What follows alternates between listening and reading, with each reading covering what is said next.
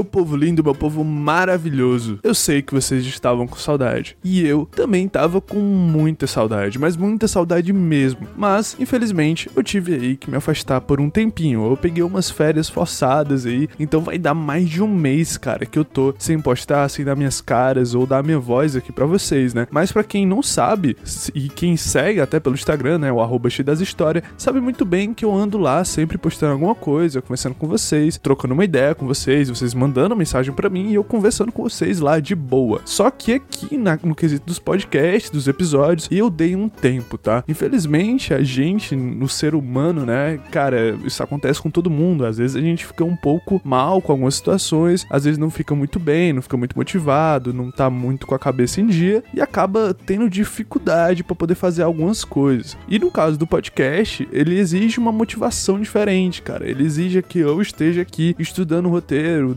dedicando horas e horas da minha semana, dos meus dias, para poder fazer um trabalho bem feito. E como vocês sabem, eu só vou estar tá aqui fazendo uma parada se for para fazer o quê? Tipo, mano, muito bem feito. Eu não vou fazer aqui de qualquer jeito, tá? E esse episódio a gente tá voltando. No Holocausto Cigano, aqui na história que a gente vai trocar um pouco de ideia, a gente vai estar tá voltando com tudo. E aliás, a gente vai estar tá voltando com Excluídos da História, que é um quadro do, do podcast aqui, né? Que é um quadro que é lá do comecinho do podcast que eu fiquei muito tempo sem postar ele. Que eu, onde eu falo, né, sobre pessoas, eventos, as situações que aconteceram na história, mas que a maioria das pessoas não sabe e acabam esquecendo ou ignorando isso. O Excluídos da História tá aqui para mostrar para você que a história é muito mais daquilo que a gente ouve falar ou vê ali nos livros tradicionais da escola. Mas enfim, se você puder, dê uma força compartilhando esse episódio já para bota lá no Instagram, marca a gente, para uma galera diferente tá conhecendo aqui o meu trabalho e tá aprendendo história também de uma maneira um pouco mais diferente, uma maneira um pouco mais legal ali no podcast, só ouvindo e trocando uma ideia comigo, beleza? Então, por favor, compartilhe esse episódio e também, se você pode ajudar e quer ajudar, não esqueça que na descrição desse episódio episódio tem lá o link para você financiar e ajudar a manter a existência desse podcast. financiamento coletivo é só você ajudar doando 5 reais, 10 reais, não importa a quantia, você escolhe quanto reais você quer doar aqui pro podcast para ajudar a manter e em troca eu vou estar aqui fazendo um trabalho sempre que possível de maneira excelente, maravilhosa para vocês. Enfim, sem mais enrolações, porque eu enrolo demais, vamos pro episódio.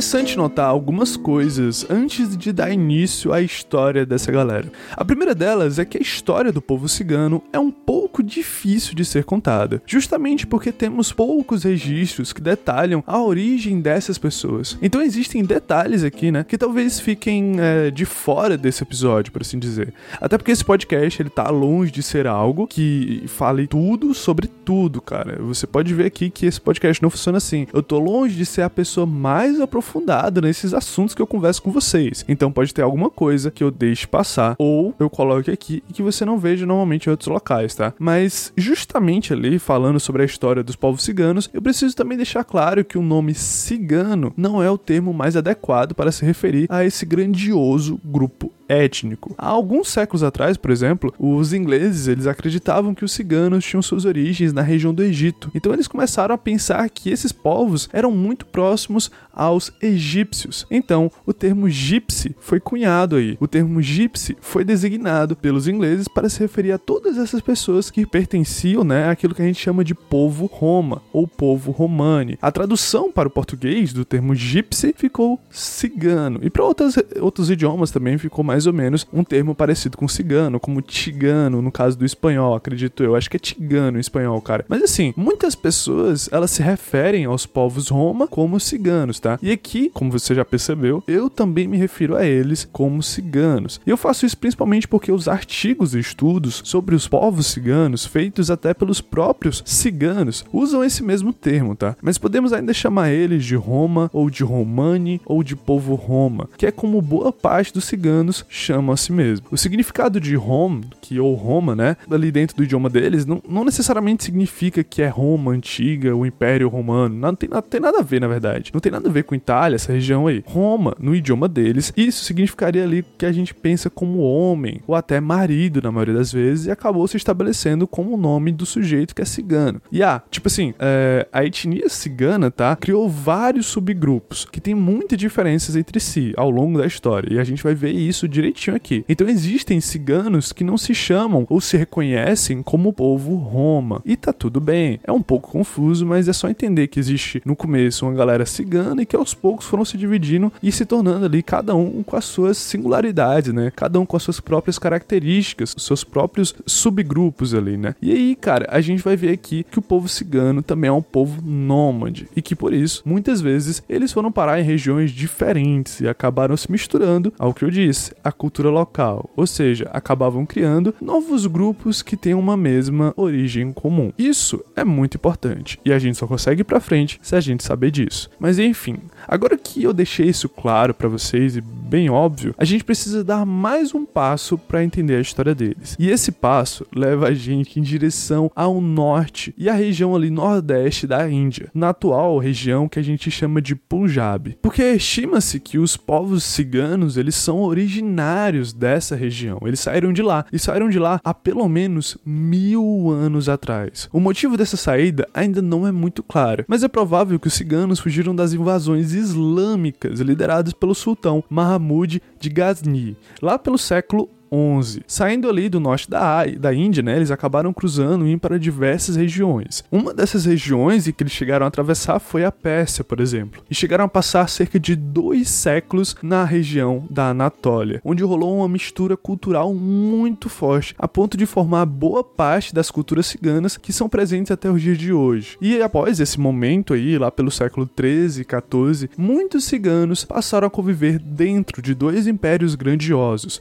o Império Otomano e o Império Bizantino, o que fez muitos ciganos também acompanharem o ritmo de expansão desses impérios para dentro da Europa e para a Ásia também, e até para o norte da África, meio que seguindo ali um fluxo, né, de uma movimentação ali muito doida. E segundo algumas documentações que a gente tem hoje em dia, é possível ver na famosa peste negra, né, que acontecendo ali no século 13 e 14 pela Europa, matando uma ruma de gente, muita culpa foi colocado em cima dos ciganos e dos judeus, o que fez com que os ciganos se espalhassem por toda a Europa. E aí, cara, acabaram surgindo mais ainda perseguições em cima desses ciganos. Sim, os ciganos muitas vezes eles foram culpados por trazer a peste negra para a Europa. Aliás, o primeiro episódio desse podcast, ele fala sobre a peste negra, e eu me lembro muito bem ali gravando com meu celular com aquele áudio horrível, que comparado com esse, né, era horrível aquele áudio, mas quem ouviu, ouviu e aquele episódio também tá disponível mas gravando ali um episódio sobre a peste negra, eu me lembro muito bem da perseguição que os judeus, que eu falei que os judeus sofreram durante a peste negra, que, tipo, muita gente estava morrendo e eles precisavam colocar culpa em alguém. E eles fizeram isso com os judeus e com os ciganos, principalmente. E uma outra boa parte desses ciganos, eles chegaram no que é hoje a atual Bulgária e Romênia. Isso lá entre os anos de 1370 e 1380. No começo, até que os povos ciganos tinham uma boa certa tolerância, vai, em algumas regiões. Ainda mais mais quando eles trabalhavam nas atividades ligadas muito àquilo que a gente chama de entretenimento. Como artistas, eles eram músicos e pessoas até que faziam adivinhações ali sobre o futuro de alguém. Isso bem mais no começo, mas logo os ciganos eles foram sendo tratados cada vez mais de maneira pior por diversos grupos da sociedade, como a igreja, os próprios dirigentes ali dos estados, né, os principados, os governadores, os governantes dos estados e até de grupos de trabalhadores que alegavam que tipo as suas profissões seriam perdidas com a chegada desses povos nômades ciganos. Outro detalhe também que ficou presente por muito tempo nesses primeiros momentos de preconceito dos nômades, né, é que o racismo por conta da cor de pele dos ciganos começava a se tornar algo cada vez mais pesado. Os ciganos, eles tinham uma pele muito escura, o que chamava a atenção para quando eles chegavam em algumas regiões da Europa. Então era comum eles serem taxados e associados com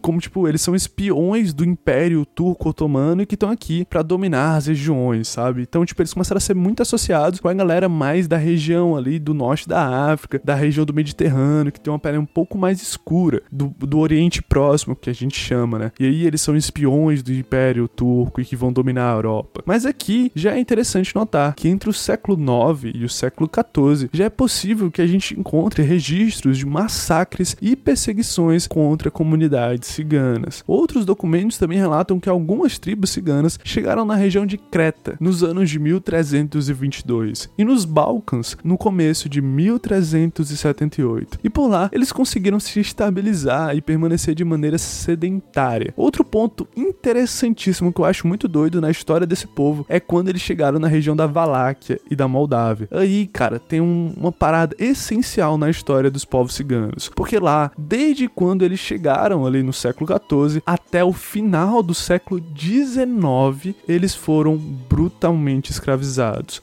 Os povos ciganos adquiriram o nome até de Tsigane, e qualquer escravo da região era chamado de Tigane. E aí eles acabam fazendo essas, essas associações, né? Ah, o escravo é a mesma coisa que ser um cigano. Então ambos são Tsigane e ambos são Tigane. Então você acaba comparando o escravo com o cigano sempre. Ele se tornou essa figura de escravidão, de tão presente que isso era naquela região. Esse período ele durou cerca de 500 anos e gerou consequências que são vistas até hoje. Na Romênia, por exemplo, hoje em dia, né, ainda é possível notar de certa forma, uma população bem dividida e segregada entre a população romena e os ciganos. Mas foi só no ano ali de 1856 que o sistema ali de perseguição e escravidão foi abolida das leis da região. Mas como a gente está cansado de ver na história do Brasil e dos Estados Unidos, por exemplo, o fim da escravidão sempre foi feito ali, digamos, a moda caralha, vai. Feita de qualquer jeito. Adoidado, mano. E, e quase que, tipo assim, pedindo para os donos de escravos. Na Romênia e na Moldávia, por exemplo, não foi nada diferente. Os donos de escravos, eles receberam um pagamento como indenização do Estado, o que não faz nenhum sentido. Os ciganos, eles só receberam a liberdade na lei e não de maneira social e não de maneira na sociedade. E como a situação não estava nada boa para eles, seja durante, né, obviamente a escravidão ou depois da escravidão, muitos povos romani aproveitaram para resistir por meio de continuar sendo o quê? Um povo nômade. É uma resistência muito forte, é por meio de fuga, de você fugir em direção ao ocidente e outras regiões. E numa tentativa ali também, né, querendo ou não, de melhorar as condições de vida, porque você acaba sendo muito segregado, você sofre muita discriminação e perseguição, ou seja, vai ter que fugir. Os ciganos nesse período também geraram dois subgrupos étnicos que eles eram diferentes entre si, os Vlaxi e os Modovaia, tá? É, é um nome um pouquinho complicado, mas eu peço até desculpas aí se eu estiver pronunciando errado. Provavelmente tem uma chance muito grande de 99,9% de eu estar pronunciando esses nomes errados, mas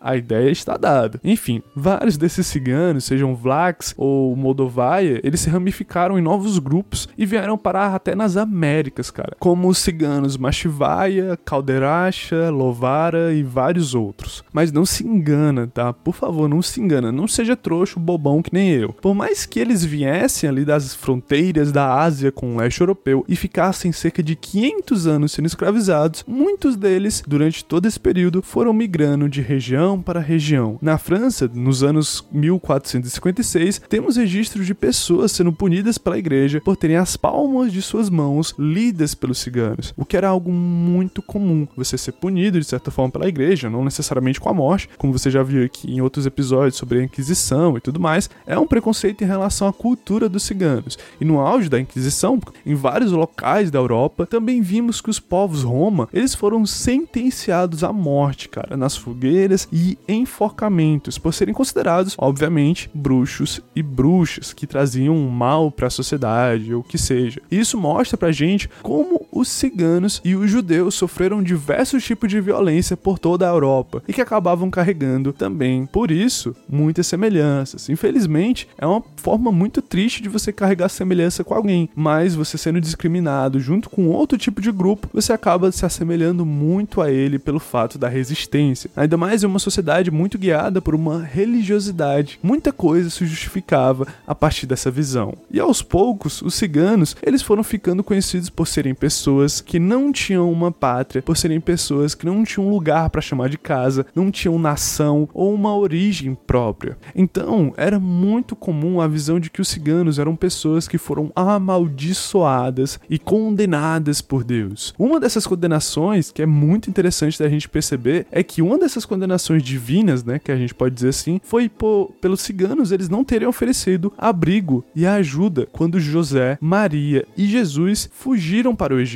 E por isso, os ciganos eles foram condenados e eles foram amaldiçoados. E qual é a condenação dos ciganos por não aceitar Jesus, nem Maria, nem José na fuga deles para o Egito? Os ciganos eles foram condenados a vagar por toda a terra e não possuíam um lugar para morar. Os ciganos eles também foram acusados de terem roubado as roupas de Jesus quando ele ainda era um recém-nascido. Os ciganos eles também foram acusados de ajudarem na crucificação de Jesus, já que muitos ciganos trabalhavam como construtores e na metalurgia.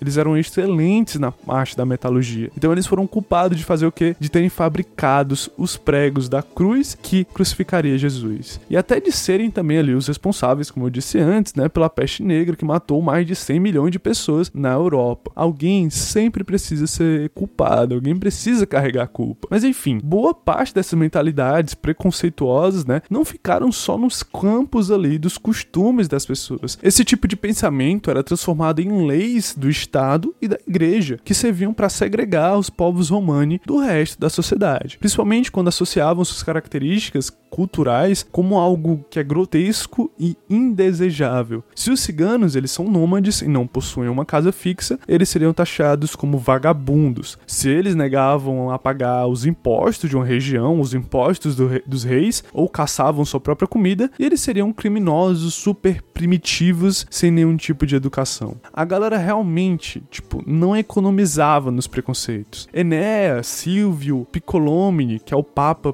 Pio II, ele considerava os ciganos como piratas da terra, só que não do mar. São piratas da terra, os ciganos. A viagem do Papa, meu chapa, a viagem do Papa, Papa Pio II. Mas enfim, alguns relatos também os associam muito aos trabalhos e serviços oferecidos por eles, como serem bons artesãos, sapateiros, costureiros, orives. Orives é principalmente aquela galera ali que tá trabalhando com, com ouro, joia, né? Então os ciganos são muito associados a essas profissões. E principalmente que eu acho que vocês que estão me ouvindo aqui agora podem até perceber ou se lembrar que os ciganos eles eram muito bons no comércio de cavalos. Algo que, tipo assim, é diversas vezes vezes é representado e mencionado na série que tem lá na Netflix, né, na locadora vermelha, a série Peak Blinders pode crer que se você assistir essa série, você vai ver várias vezes os ciganos sendo representados, atuando ali no comércio de cavalos, algo que realmente existiu, tá? Outras diversas profissões que os povos ciganos eram conhecidos era justamente no trabalho com metais preciosos. Mas também ali, cara, havia músico, barbeiro, mensageiro e até guerreiros especializados que faziam ali, é, de certa forma, um serviço para um determinado, uma determinada pessoa, um fazendeiro, um rei. Ele vendia ali o seu serviço de guerra, ele era um soldado e vendia seu serviço, como se fosse um mercenário. Mas para boa parte da população europeia, na maioria dos casos, os ciganos eram conhecidos como feiticeiros, ladrões e espiões. Para as crianças, a imagem do bicho-papão que iria sequestrar as crianças era associada aos povos ciganos. E isso só piorava o preconceito e aumentava mais ainda a perseguição desses povos romani, a ponto de ser praticamente inviável se permanecer em um local fixo, tanto por serem expulsos ou por simplesmente tentarem fugir buscando uma melhor condição, né, fora daquele local. Isso fez com que vários países também criassem leis e decretos que fizessem uma proibição da entrada desses ciganos ali na região e também a passagem ou até a permanência desses povos em seu território.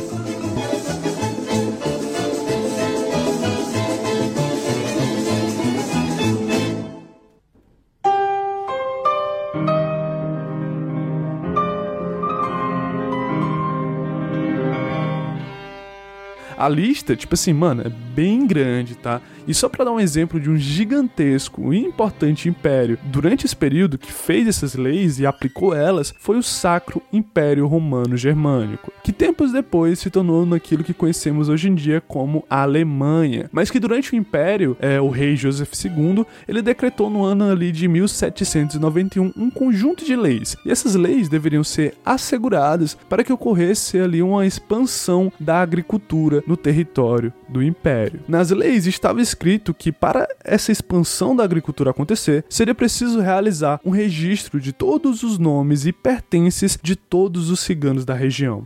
O que, que precisaria mais também? O nomadismo, você ser nômade, agora é proibido. Então os ciganos, eles têm que obrigatoriamente escolher um local e ficar ali, e não podem sair. Os ciganos, eles também deveriam responder às leis daquela região, e não às suas próprias leis, das suas próprias culturas, e somente a elas que eles têm que obedecer. O casamento entre os próprios ciganos se tornou proibido. Agora o casamento entre quem não é cigano e cigano também se tornou proibido. Não pode se misturar. Crianças ciganas agora elas seriam capturadas e entregues aos seus, a pais ali adotivos, né, de outras regiões e pais que não eram ciganos. Os ciganos eles deveriam também, principalmente, serem reeducados. E serem educados em quê? Na tradição cristã. E também ocorreria a famosa proibição do idioma cigano. O que acontece muito quando você está tentando explorar um outro povo, uma outra cultura. Vários colonizadores ou vários opressores, né, governantes e tudo mais, reis, imperadores, é, ele, o que eles fazem é proibir o idioma de uma determinada cultura de uma determinada sociedade. Para quê? Para essa galera nem se comunicar mais a partir do seu próprio idioma e ter que ceder totalmente ao local onde ela tá. Que é o que chamamos ali, no caso do povo cigano, o idioma deles se chama romanês. Mas atualmente o romanês ele tem diversas variações e dialetos completamente diferentes entre si. Então não existe, de certa forma, uma língua única do povo cigano hoje em dia. A gente tem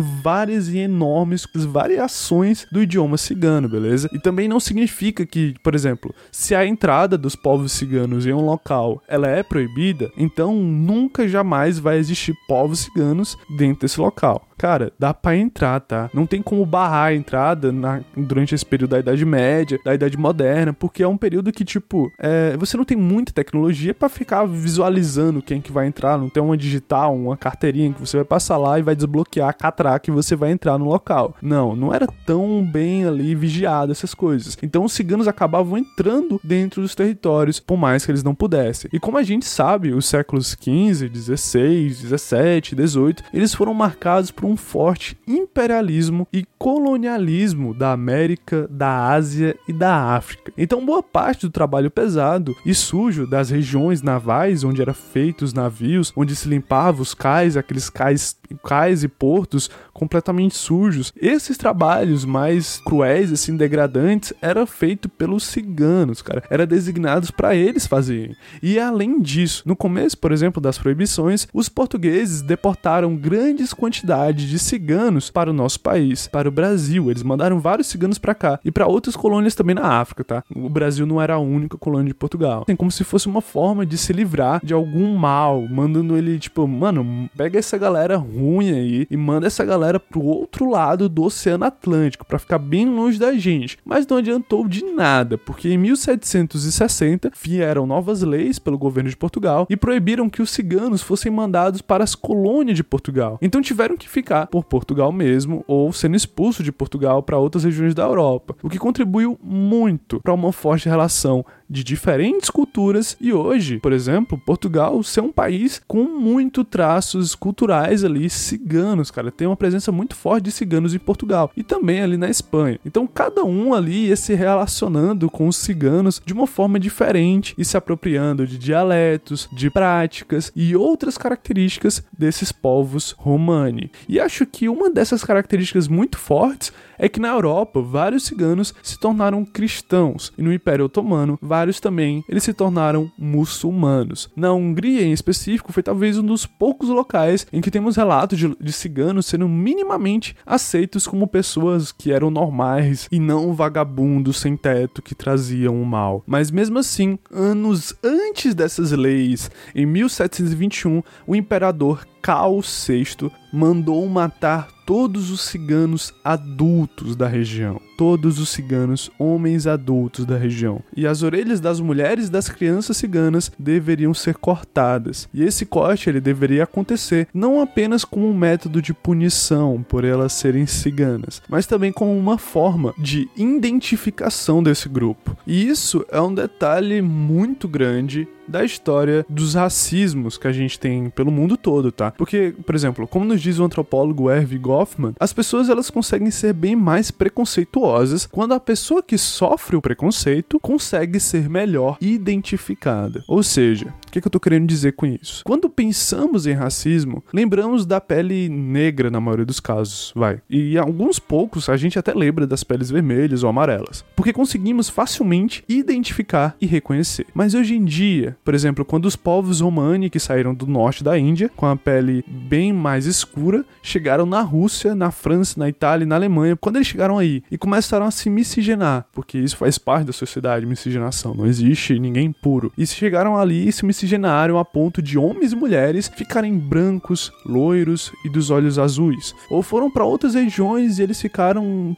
pretos, com os lábios mais grossos e os cabelos mais crespos. Como é que fica para identificar que você é cigano? O cigano, ele precisa ser identificado de alguma forma para que o preconceituoso consiga cometer os atos preconceituosos com mais força. Não é que ele não seja identificado. Ah, se a pessoa não é identificada, então não existe preconceito. Claro que não, cara. É só porque quanto mais fácil de ser identificado, mais o preconceito vai se tornar relevante e perceptível. No século XIX, por exemplo, uma das principais preocupações de antropólogos, médicos e psiquiatras era criar toda uma falsa ciência que comprovasse que as pessoas não eram iguais e com essa comprovação conseguia realizar uma identificação daquelas pessoas que seriam consideradas inferiores. Mas não só isso, também existiriam pessoas melhores e mais preparadas que outras. Nesse momento, pela primeira vez, temos cientistas de várias áreas do conhecimento se juntando para organizar e sistematizar o racismo, para justificar o racismo por meio da ciência ou de uma falsa ciência. Essas teorias que não tinham nenhum embasamento real científico ficaram conhecidas como teorias de raça ou racialismo. E essas teorias pregavam principalmente a ideia e a ideia primordial ali que os seres humanos durante a evolução, eles foram criando categorias hierárquicas entre si, em que alguns seres humanos foram ficando bem adaptados e outros foram ficando atrasados demais durante a evolução. Uma dessas várias hierarquias, por exemplo, é aquele que mostra que, o ser, que existe um tipo de ser humano que ele é mais inteligente e que existe outro que é mais burro, que existe um que é mais capacitado e o outro que é menos capacitado, que existe ali o mais trabalhador ao mais vagabundo,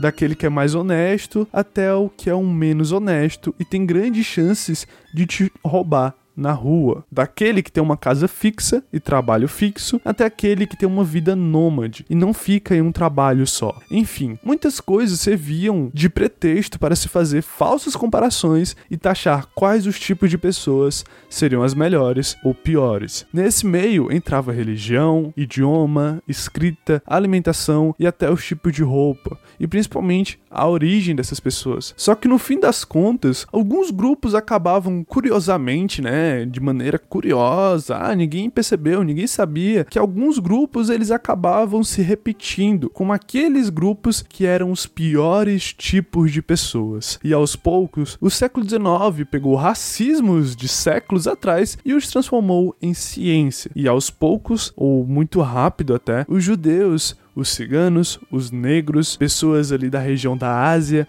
os árabes e outros grupos étnicos, principalmente aqueles que não faziam parte da Europa, foram se tornando o principal alvo desse ódio pseudocientífico. Não é que eles não sofressem por racismo antes, mas o século XIX as teorias de raça europeias elevaram o racismo a níveis tão grandes que isso repercutiu por muito tempo e em muitos lugares, inclusive no Brasil. A Europa colonizou novas regiões da África e da Ásia, e muitas vezes, enquanto fazia isso, eles falavam que estavam fazendo para poder levar civilização e progresso para sociedades atrasadas e inferiores àquelas da Europa. Relaxa aí, cara, a gente só tá te explorando até o talo porque a gente pensa no teu melhor, mano. A gente só tá fazendo isso contigo, só tá te maltratando, pegando todos os teus recursos e te colocando pra ser escravo, porque a gente acredita que a gente tá te civilizando e trazendo progresso pra tua sociedade, mano. E esses grandes colonizadores usaram essas teorias como um pretexto para eles pegarem recursos recursos essenciais desses locais e se tornarem ali as principais potências econômicas do século XX. As teorias elas eram transformadas em práticas sociais e se tornavam cada vez mais violentas e eugenistas. E para quem não sabe, eugenia significa ali, de certa forma, a grosso modo, você limpar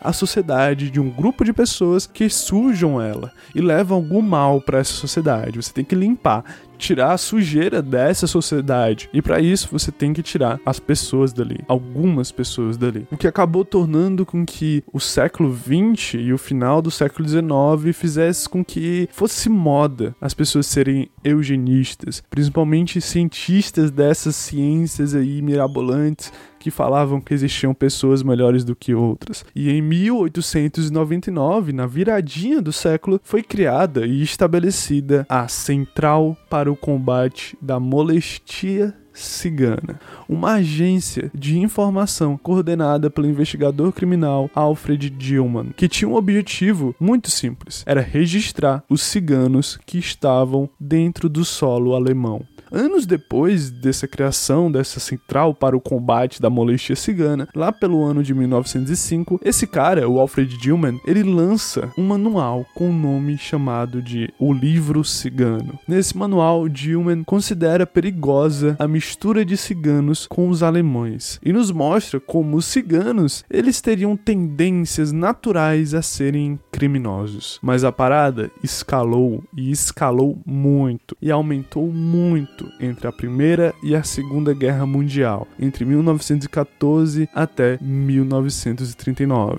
e até 1945, na verdade. Nesse período, a Alemanha obrigou todos os ciganos a serem fotografados e terem suas impressões digitais coletadas. Tudo isso com a velha ideia deles serem criminosos por natureza. Importante lembrar que esse período entre a Primeira Guerra Mundial e a Segunda Guerra Mundial é um período que os historiadores a gente chama de República de Weimar, e é um período que ficou muito conhecido como um exemplo de democracia que a Alemanha jamais havia visto, com todos os cidadãos sendo iguais perante a lei. Mas na prática, a coisa foi bem diferente para os ciganos, judeus e outras minorias. Em 1920, em algumas regiões da Alemanha Alemanha já era proibido que os ciganos entrassem em parques e banheiros públicos. Em 1925, um grupo de políticos, empresários e cientistas alemães eles se reuniram para criar um conjunto de leis que determinavam que os ciganos desempregados fossem enviados para campos de trabalho forçado. Tudo isso, segundo eles, eram por razões de segurança pública. Se o cigano não trabalha, ele é criminoso. Então envia para um campo de trabalho forçado, para ele trabalhar de maneira forçada. Depois de 1927, todos os ciganos, incluindo as crianças, deveriam portar obrigatoriamente identidades com as suas impressões digitais e fotografias e descrições que afirmassem que essas pessoas eram ciganas, identificando eles como povos romani. Já em 1929 foi criada em Munique a Central para Combate combate dos ciganos na Alemanha. Se ao mesmo tempo a questão judaica foi se tornando também parte do dia a dia na Alemanha, com perseguição e segregação dos judeus, com os povos romani, a questão cigana apareceu e foi bem estabelecida. E também, junto com a questão judaica, encontrou no nazismo o seu ápice.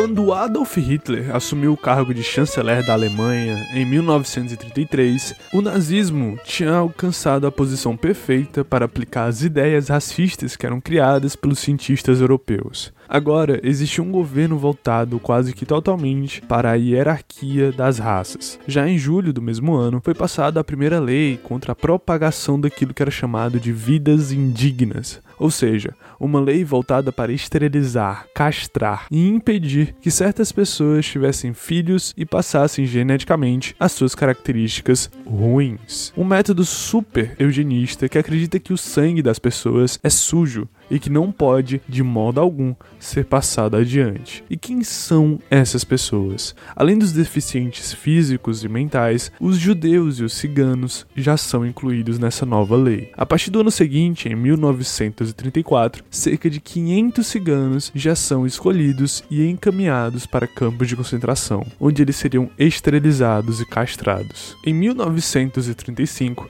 o Partido Nazista e suas ideologias já estavam muito bem estabelecidas pela Alemanha e outras regiões da Europa. E aqui já tem vários episódios sobre o nazismo, inclusive com historiadores especialistas em estudos sobre o nazismo, que é o episódio especificamente de número 39 e vai estar aí na descrição desse episódio, é só dar uma olhada. Mas em novembro desse ano de 1935, os ciganos se tornavam alvos das leis de Nuremberg para proteção do sangue e da honra dos alemães. Sim, o nome das leis desse conjunto de leis é Leis de Nuremberg para proteção do sangue e da honra dos alemães. E são incluídos nos grupos de estrangeiros. Os ciganos, eles são excluídos da sociedade, como agora eles são de sangue estrangeiro e não de sangue puro e alemão, o que acabava por proibir a população alemã de se casarem e terem relações com pessoas não arianas, ou seja, pessoas estrangeiras e impuras, como ciganos, judeus e negros. Nesse momento, de maneira oficial e como política de Estado, política de governo nazista, temos o início daquilo que conhecemos como o Holocausto Cigano, ou Holocausto Romani, mas que no idioma cigano ficou conhecido popularmente como Porásmos,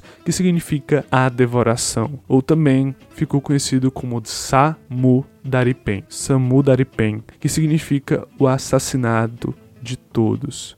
Ainda em 1935, muitos ciganos de fora da Alemanha ou de origem alemã, conhecidos como povos Sinti, já começaram a ser transferidos para as regiões da Alemanha que a gente chama de guetos, que são ali regiões centrais nas cidades. Os guetos, eles eram uma espécie de bairro totalmente vigiado e supervisionado pela polícia, onde as pessoas eram colocadas lá dentro sem nenhum tipo de garantia ou direito que mantenham-las seguras ou que permitem que elas saiam ali quando elas bem quiserem. Os ciganos, que eram mandados para campos de trabalho forçado, eram obrigados a largar trabalho e família para trabalhar de maneira compulsória em fábricas e nas construções. Os ciganos também foram proibidos de receberem benefícios sociais, como no caso de pensão, pois eles não eram mais considerados pessoas sociais. Na verdade, eles nunca foram considerados pessoas sociais. Muito do preconceito cigano é sempre na perspectiva de que eles são estrangeiros, eles são fora da sociedade, eles não são sujeitos sociais que têm ali noções de ética e moral para se viver em sociedade. Eles são como se fossem animais.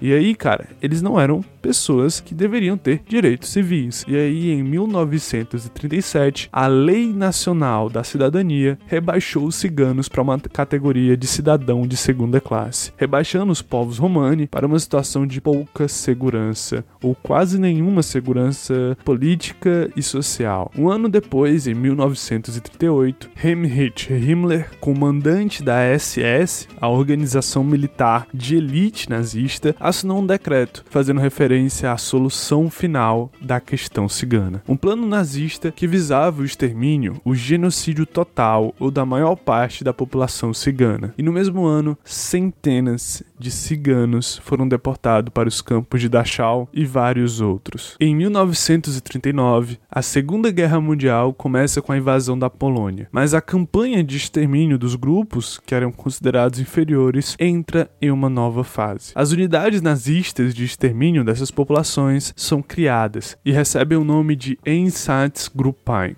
E o seu principal papel é seguir e eliminar judeus, ciganos e povos eslavos, fora os deficientes mentais ou físicos. Mas já em 1940, 250 crianças ciganas elas foram retiradas de suas famílias na cidade de Brno, na República Tcheca. Todas elas foram usadas como cobaias em experimentos de teste do gás venenoso Zyklon B. Esse gás é também conhecido como cianureto de potássio, um veneno químico que foi criado inicialmente para exterminar pulgas, carrapatos e outras pragas. Mas com os cruéis experimentos nazistas, o Zyklon B se tornou o gás venenoso das câmaras de gás responsáveis por matar grandes quantidades de pessoas de uma única só vez. Boa parte dessas crianças ciganas eram pesquisadas e experimentadas principalmente por Joseph Mengele, um dos principais médicos responsáveis pelos experimentos em cobaias humanas durante o regime nazista. Ele ficou historicamente conhecido como um cara que gostava muito de experimentar armas, doenças, remédios em crianças ciganas, especificamente, como se elas fossem ratos de laboratório ou algo do tipo. Mas em 1942 se tem o início de maneira muito mais poderosa e agressiva aquilo que foi conhecida como solução final para a questão cigana. Na visão dos nazistas, na sociedade alemã e na Europa e no mundo, existia um problema. Existia uma questão e essa questão era chamada de povo cigano. E essa questão, esse problema, ele precisaria ser resolvido. Ele precisaria de uma solução final. Nas próprias palavras de Joseph Goebbels, o ministro da propaganda nazista,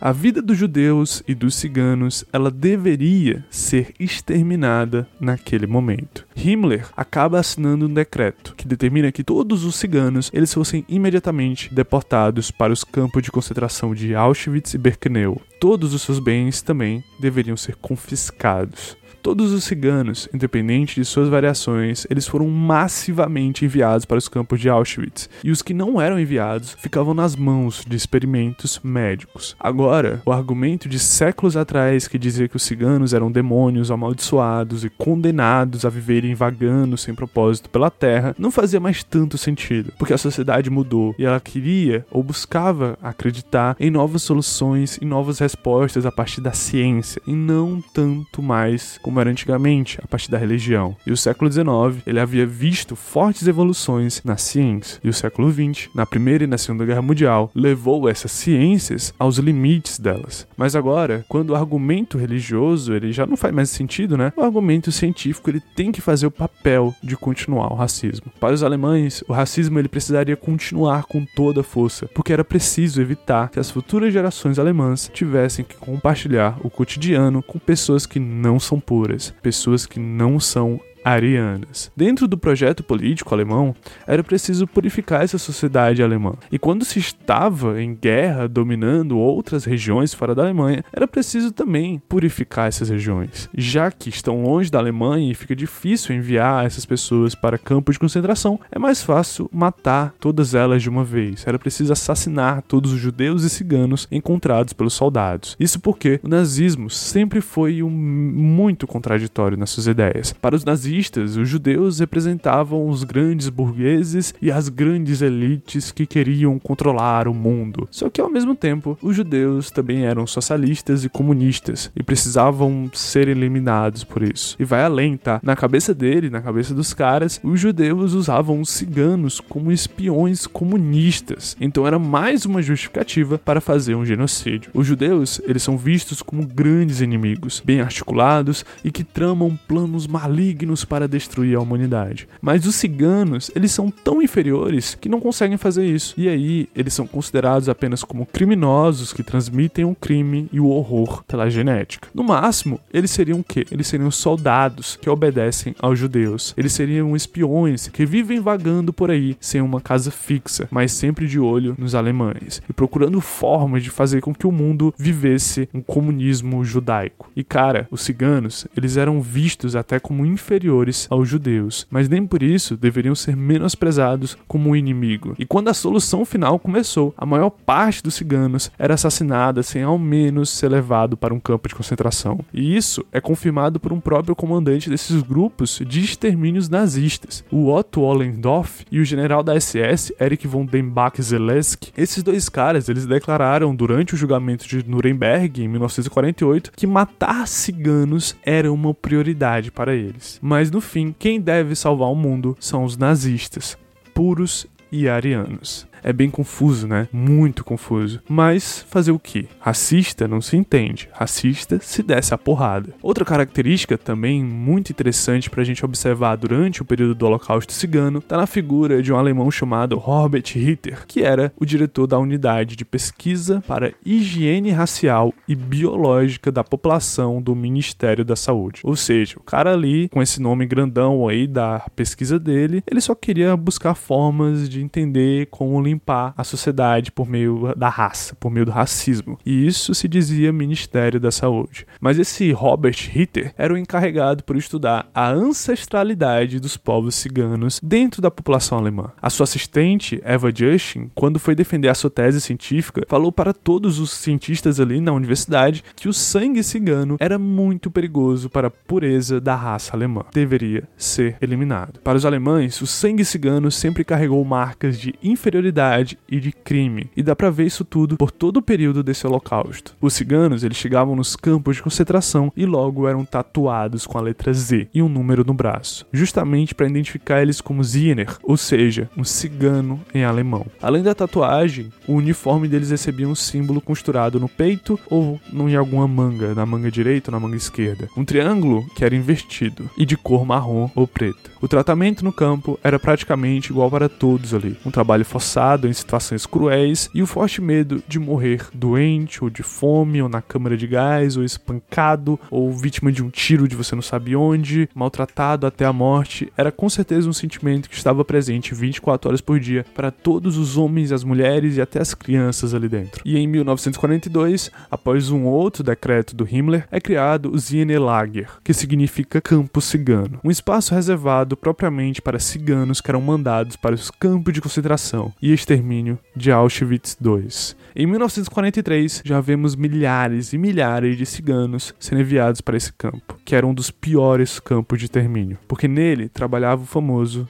Joseph Mengele. Lá trabalha esse médico nazista que conduzia diversos experimentos com as crianças ciganas. Esse mesmo campo de extermínio, no dia 2 de agosto de 1944, aconteceu aquilo chamado de Ziernert, ou a Noite dos Ciganos, quando cerca de 3 mil ciganos nesse local foram mortos pelas câmeras de gás. Esse momento é lembrado como o dia de memória ao Samudaripen, o dia de lembrar o Holocausto cigano, uma espécie de homenagem às vítimas de todo um Holocausto, um Holocausto cigano que segue sendo pouco falado, discutido e estudado.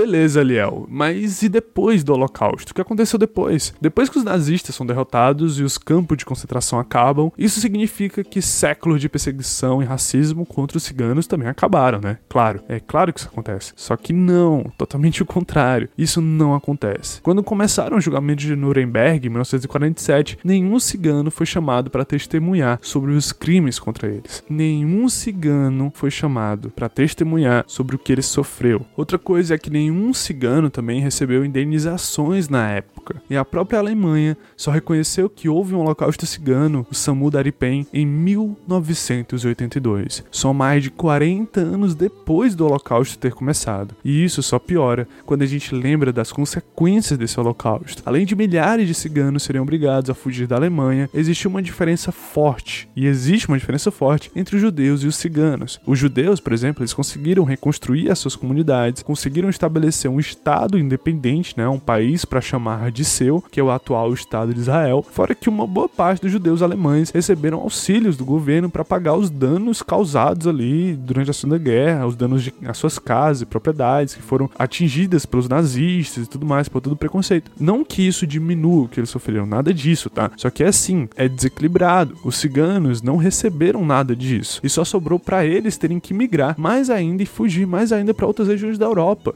E para os ciganos, parece que o extermínio não terminou com o fim da Segunda Guerra Mundial. Em alguns países da Europa, como a Iugoslávia, a Romênia e a própria Alemanha, várias políticas continuaram, cara. Políticas contra os ciganos, políticas de retirada da população cigana das suas regiões ou de esterilização dessas populações. Praticamente o que rolou foram tentativas de desmerecer o que aconteceu durante o nazismo com os povos Roma. O governo alemão, por muitos anos, evitou completamente tocar no assunto. As autoridades não queriam reconhecer o genocídio cigano porque não queriam ter que carregar mais ainda esse peso além do genocídio judeu. Os ciganos alemães cansaram de reivindicar esse seu passado tão cruel e triste. Eles não paravam de pedir por uma compensação por danos físicos que eles haviam sofrido com as esterilizações, ou os danos psicológicos, as perdas de bens materiais, as perdas de famílias, as próprias mortes. E muitos dos argumentos das autoridades que negavam que havia acontecido um holocausto cigano era que como os ciganos eram nômades, eles viviam na rua sendo criminosos. Então o que os nazistas fizeram foi apenas prender criminosos. E não faria sentido também os ciganos pedirem para pagar pelos danos materiais sofridos já que os ciganos é um povo que não tem uma casa fixa, eles são nômades. E aí eles não se prendem aos bens materiais. Então não haveria motivos para o governo pagar, fazer pagamentos e indenizações aos sobreviventes. Cara, olha que doido isso. Os ciganos sofriam preconceito até quando tentavam denunciar e pedir ajuda por todo o racismo e o holocausto que haviam vivido. Só em 1979, com uma campanha liderada por uma organização alemã dos direitos humanos, a Sociedade para os Povos ameaçados e com a realização também do Congresso Mundial Romani, lá na Alemanha, em 1981, que o governo alemão finalmente reconheceu o genocídio durante a Segunda Guerra Mundial, no ano seguinte, em 1982. E só 20 anos depois desse reconhecimento, o governo alemão construiu o primeiro memorial das vítimas ciganas do Holocausto. É tudo uma situação muito tensa e complicada e que no fim criou um certo sentimento de união entre os diversos grupos ciganos e os judeus. Uma união que foi forjada de maneira violenta e que é interpretada de formas diferentes. Os judeus receberam bem mais atenção sobre a perseguição que sofreram e o que aconteceu, o que acaba por deixar também alguns ciganos apagados ou sendo vistos como meros detalhes da história do Holocausto judeu. Só que não é assim que funciona a vida. Você não pode simplesmente deixar de dar visibilidade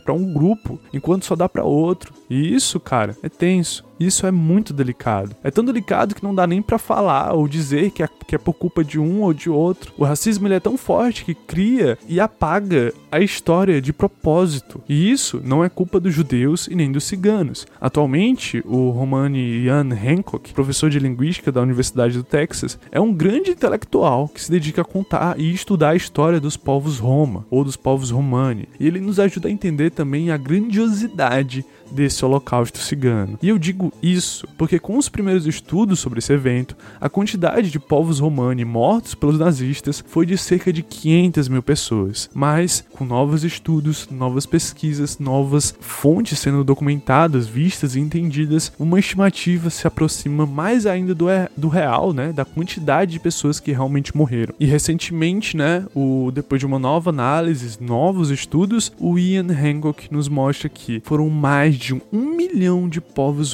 Roma brutalmente assassinados pelos nazistas em apenas alguns poucos anos. E segundo ele, isso ainda pode ir até um milhão e meio de pessoas. Um milhão e meio de ciganos perderam as suas vidas.